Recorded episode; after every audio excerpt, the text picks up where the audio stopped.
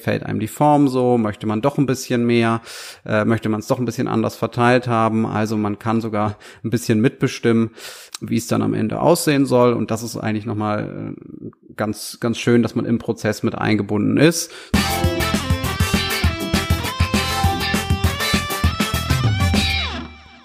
Hallo liebe Leute und herzlich willkommen zum Beauty Talk. Mein Name ist Dr. Benjamin Özgören wenn du mehr zu meiner Person, meiner Praxis und meinen Behandlungen erfahren möchtest, schau doch mal auf meiner Instagram-Seite vorbei, ösgören.ästhetik und klicke auf den Folge-Button. Jetzt viel Spaß mit dieser Folge Beauty Talk.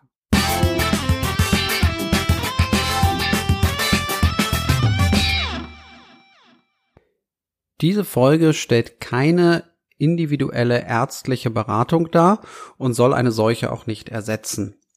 Ich gebe ausschließlich Informationen und einige Tipps zu möglichen Behandlungen. Letztendlich ersetzt dies aber niemals ein ärztliches Beratungsgespräch. Ein solches wäre immer gebührenpflichtig gemäß der Gebührenordnung. Alle getroffenen Aussagen und Informationen sind als allgemeine Tipps zu verstehen, nicht individuell und sind ohne Gewähr. Bei speziellen euch betreffenden Fragen und Unklarheiten, wendet euch an euren speziellen Arzt und Behandler. Nur seine Aussagen haben für euch Gültigkeit. Hallo Leute und schön, dass ihr wieder dabei seid. Ja, ich glaube, zu keinem Thema hatte ich so viel Anfragen und äh, zu keinem Thema besteht so viel Interesse wie äh, die Brust- oder auch Po-Vergrößerung ohne Operation, nämlich durch Unterspritzung. Und das habe ich mir jetzt mal zum Anlass genommen, einmal ausführlich über diese Methode zu sprechen. Äh, diesmal in Bezug auf Brustunterspritzung. Äh, bei Po verhält es sich ähnlich. Zunächst einmal sollte man sich als Frau fragen, ja, benötige ich das wirklich? Möchte ich das wirklich? Was ist meine Motivation, die dahinter steckt? Das gilt ja, ja für alle ästhetischen Eingriffe, also für alle ärztlichen Eingriffe, die nicht unbedingt sein müssen, sondern die dann eben ästhetisch motiviert sind, dass man sich sicher ist, dass man es unbedingt machen will, dass vielleicht sogar ein Leidensdruck dahinter steht und dass man es aus der richtigen Motivation heraus tut. Zum Beispiel kann das sein, dass man wirklich sehr kleine Brüste hat, unzufrieden damit ist, schon lange darunter leidet, vielleicht aber auch ja Dellen in der Brust hat oder Asymmetrien, Ungleichheiten und die kann man dann zum Beispiel mit dieser Methode gut ausgleichen. Wenn man sich sicher ist, okay, man möchte was an den Brüsten verändert haben, dann stellt man sich zwangsläufig die Frage nach der richtigen Methodik. Und da sind stechen drei Verfahren heraus. Das ist einmal eben die Brustunterspritzung mit einem Flüssigimplantat, so wie ich sie anbiete. Dann gibt es natürlich noch klassisch das Festimplantat, was einer, durch eine Operation, durch einen Schnitt also eingebracht wird. Und äh, es gibt auch noch die Möglichkeit des Eigenfetts, also die Brust mit Eigenfettgewebe aufzubauen. Und ich möchte gleich zu Beginn auch sagen, dass alle diese drei Methoden ihre Berechtigung haben und auch ihre Vor- und Nachteile und dass es da keine Methode gibt, die besser ist als die andere. So kann man es einfach nicht sagen, sondern es gibt für die, jede Frau und ihre eigenen individuellen Bedürfnisse die beste Methode. Also ähm, jede Frau sollte selber schauen, was für sie und ihre Wünsche das Beste ist. Und da ist es super legitim und, und auch gut, wenn man verschiedene Methoden vergleicht.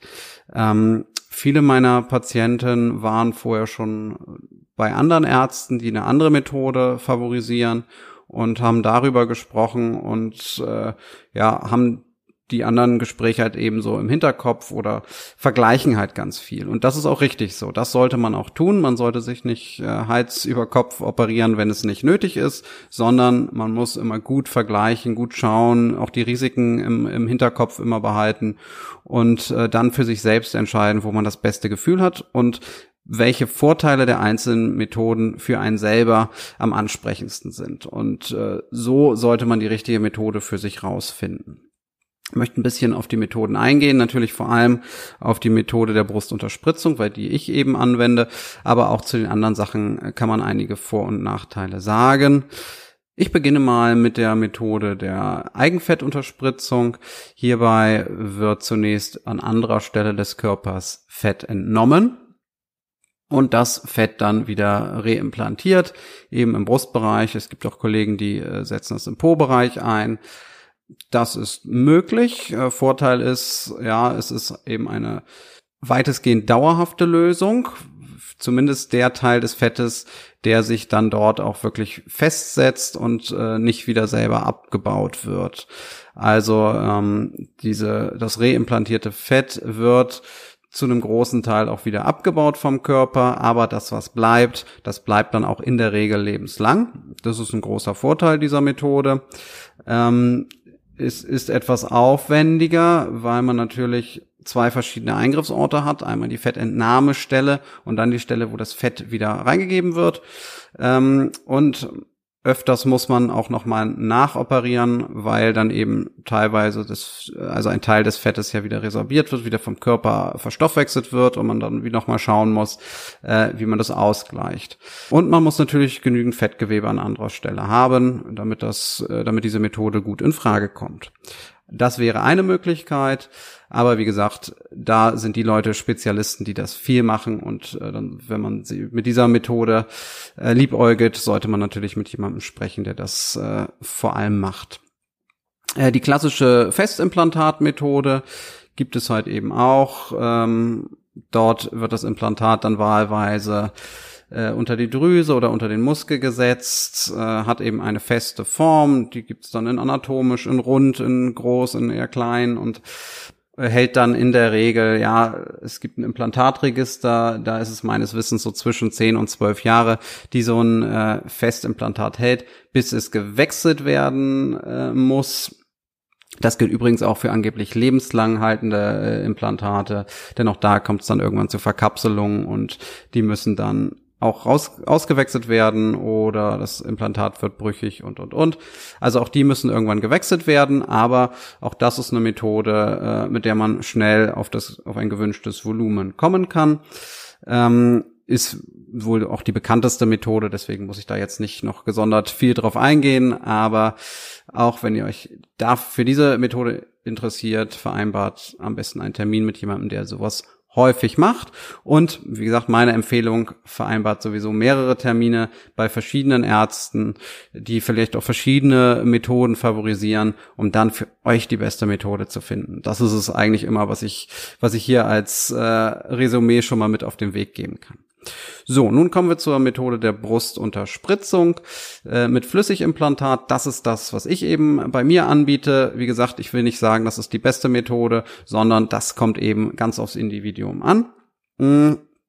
Aber da das meine Methode ist, kann ich hierfür natürlich, hierzu natürlich am meisten erzählen und äh, ja, die Vorteile auf jeden Fall einmal herausstechen, genauso auch wie die Nachteile.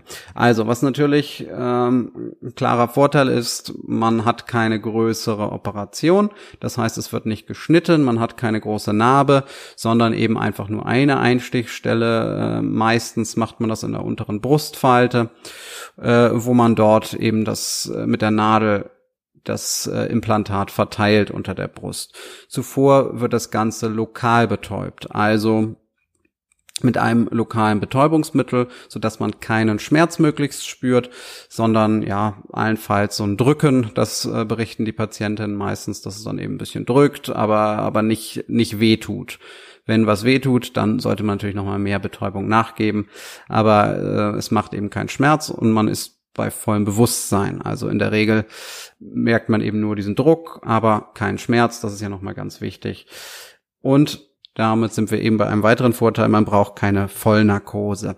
Also man ist bei vollem Bewusstsein und kann auch während des Eingriffs noch mitschauen. Ja, also das heißt, äh, man guckt natürlich nicht zu, aber man kann sich Fotos dann zeigen lassen und gucken, okay, gefällt einem die Form so, möchte man doch ein bisschen mehr, äh, möchte man es doch ein bisschen anders verteilt haben. Also man kann sogar ein bisschen mitbestimmen, wie es dann am Ende aussehen soll. Und das ist eigentlich nochmal äh, ganz, ganz schön, dass man im Prozess mit eingebunden ist, zumindest was die Menge angeht. Also dass ich, ich frage meistens, ne, kurz bevor wir zu Ende sind, nochmal, okay, wie ist es denn mit dem Volumen? Sieht das gut aus? Soll es doch noch ein bisschen mehr sein? Soll es noch ein bisschen anders verteilt sein, äh, wie auch immer. Und da kann man durchaus dann nochmal mitreden und äh, ja seine eigenen Vorstellungen noch stärker mit einfließen lassen.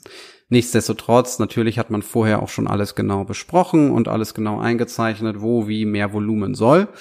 Und äh, anders als bei einem Festimplantat, wo äh, eben die Form bereits vorgegeben ist durch eben die Implantatform, kann ich ganz gezielt und genau schauen, wo fehlt es denn an Volumen, wo können wir was ausgleichen und äh, ja, man ist sehr, sehr flexibel. Ich, ich vergleiche das immer so ein bisschen mit, mit Bildhauerarbeit, wo man dann wirklich ganz genau schaut und nachkorrigiert und äh, einmassiert und, und wirklich guckt, äh, dass man am Ende wirklich die Form hat, die eben für die, für die Brust am schönsten und am besten ist und wie es der, möglichst so, wie es der Patient vorher dann auch gewollt hat. Ne? Also, dass man sich dem möglichst annähert. Dadurch, dass man sich die Operation spart und auch die Vollnarkose, ist man in der Regel ja direkt danach wieder voll äh, gesellschaftsfähig und kann dann in der Regel auch äh, abends noch arbeiten, was trinken gehen und ganz normal seinen Alltag machen. Ne? Also das ist äh, dann kein Problem. Ich habe sogar Mädels, die gehen abends dann noch direkt in die Disco mit den neuen Brüsten sozusagen. Also auch das ist in der Regel kein Problem. Wenn man mal leichte Druckschmerzen hat, dann äh, ja, gibt's, kann man ein Schmerzmittel nehmen oder äh, es ist aber auf jeden Fall so ganz gut auszuhalten, so dass man eben keine Ausfallzeit hat. Wenn man später schwanger wird, schwanger werden will, ist das auch kein Problem mit dem Stillen. Das verträgt sich ganz gut und auch Mammografien sind Nachgabe des Flüssigpräparats noch möglich. Also dahingehend bestehen keine Einschränkungen. Das Mittel ist zu 100% biologisch und biologisch abbaubar. Es besteht nämlich zu 98% aus Kochsalz und 2% sind Proteine, die das Ganze haltbar machen. Das heißt, es fühlt sich auch sehr natürlich an im Gewebe und äh, ja eben nicht wie so ein Fremdkörper, kein Fremdkörpergefühl, sondern auch äh, bei Tastung äh, wird es sehr schnell weich und, äh, und passt sich dem umliegenden Gewebe ganz gut an, macht also ein natürlicheres Aussehen. Ja, ähm, das Material hält zwischen fünf und zehn Jahre, sagt man durchschnittlich, was bedeutet ja durchschnittlich fünf Jahre in, in voller äh, in, in, voller Form und dann über die nächsten Jahre nimmt es dann langsam langsam Stück für Stück etwas ab. So ist äh, normalerweise die Haltbarkeit. Es kann natürlich bei jedem immer ein bisschen äh, ja variieren, aber so kann man das ungefähr sagen. Nach dieser Zeit äh, hat man dann äh, eben die Möglichkeit, nochmal neu zu überdenken. Klar, zehn Jahre später ist man ja dann auch ein anderer Mensch und hat vielleicht ein bisschen andere Bedürfnisse und Wünsche und kann dann nochmal überlegen, ja, möchte ich das nochmal machen oder bleibe ich bei meiner Naturbrust, möchte ich vielleicht diesmal etwas mehr oder etwas weniger haben. Man kann neu äh, überlegen und hat keine äh, Wechseloperation, also irgendwie, wo ein Implantat rausoperiert werden muss und dann wieder neues rein operiert werden muss. Äh, das spart man sich dann. Ja, ähm, dafür ist die Haltbarkeit ein bisschen kürzer, muss man ja dann auch sagen. Äh, ich hatte ja vorhin schon mal gesagt, Festimplantat zwischen 10 und 12 Jahre im Durchschnitt. Ähm, und dieses Flüssigimplantat eben fünf bis zehn Jahre im Durchschnitt, ähm, hat so alles seine Vor- und Nachteile, wie anfangs schon gesagt. Anschließend sollte man sich äh, ja, starken Belastungen nicht aussetzen, also jetzt nicht äh, irgendwie direkt ins Fitnessstudio oder so, sondern erstmal keinen Sport machen, äh, kein Wasser direkt auf die Einstichswunde äh, und auch einen Kompressions-BH tragen. Ähm, ja, vergleichbar wie bei den anderen Eingriffen eben auch, um das Ganze erstmal in Form zu halten. Zumindest für ein paar Wochen. Ja, bis sich das Ganze gefestigt hat und dann an Ort und Stelle so verbleibt und sich dann in der Regel auch schön weich anfühlt und möglichst natürlich. Ein Nachteil dieser Methode ist die Mengengrenze. Also wenn jemand sagt, oh, ich möchte von sehr wenig auf sehr viel Brust, äh, dann würde ich es in der Regel nicht mit der Brustunterspritzung machen. Dann bietet sich eher eine Operation an. Wir können mit der Flüssigimplantatgabe so ja bis zu anderthalb äh, Brustgrößen pro Sitzung mehr erreichen. Zumal man sagen muss, okay, man könnte auch noch mal irgendwie ein halbes Jahr später noch was nachspritzen. Aber ja, wenn jetzt jemand das Ziel hat, wirklich Riesenbrüste zu bekommen oder sehr viel größere Brüste, äh, als er vorher hatte, dann bietet die, sich die Methode eher nicht an. Aber wenn man sagt, okay, ich möchte ein bisschen mehr oder ja, anderthalb BH-Größen sind ja auch nicht wenig. Also äh, das ist dann durchaus gut möglich.